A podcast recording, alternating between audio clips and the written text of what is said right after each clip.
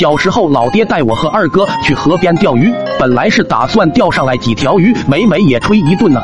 但现实总是如此悲催，不知从哪冒出来一条水蛇，朝我们游了过来。老爹一眼望去，认定那就是个黄鳝，直接把手伸进河里，抓住了水蛇的尾巴。那水蛇哪受过这样的惊吓，一口就咬了上去。老爹疼得嗷嗷直叫，拔出来一看，一条大蛇死死咬在了我爹的手上。我爹吓得狂甩胳膊。遇到这种事千万不要慌，我赶紧掏出手机，咔嚓咔嚓拍起照来。随后那蛇一个没咬稳，直接被老爹甩到了我跟前。我看着老爹被咬的手都甩抽筋了，躺地上疯狂抽搐。当时也不知哪来的勇气，上去揪住那蛇尾巴，就是一顿狂甩，想要给老爹报仇。没想到那蛇太滑，一个没拿稳，直接被我甩到了老爹的屁股上。大蛇哪见过这是爹名场面，一口咬朝着老爹咬了过去。老爹好似被撒了盐的泥鳅，疼得越向空中蠕动起来，最后趴在地上不动了。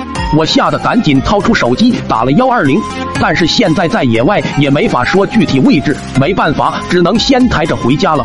回到家的老爹趴在床上，屁股上两个血印清晰可见。虽然老爹现在没法揍我，但我隐隐约约感觉这是暴风雨的前奏。等老爹好好了以后，肯定饶不了我。在医生赶到的这段时间，我得想个办法让老爹好起来，将功补过啊！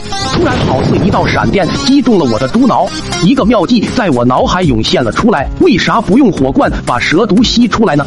于是我把平时老爹刷牙用的橘子罐头玻璃杯拿了过来，二哥拿着筷子夹着卫生纸团，把老爸珍藏多年的不知名酒倒了上去，掏出打火机点燃，放到玻璃杯内，待到内火熄灭，我迅速的就扣在了老爹的伤口上。只见瓶口处慢慢鼓了一个肉包，不一会的功夫便升起了一个小喷泉，那场面着实壮观。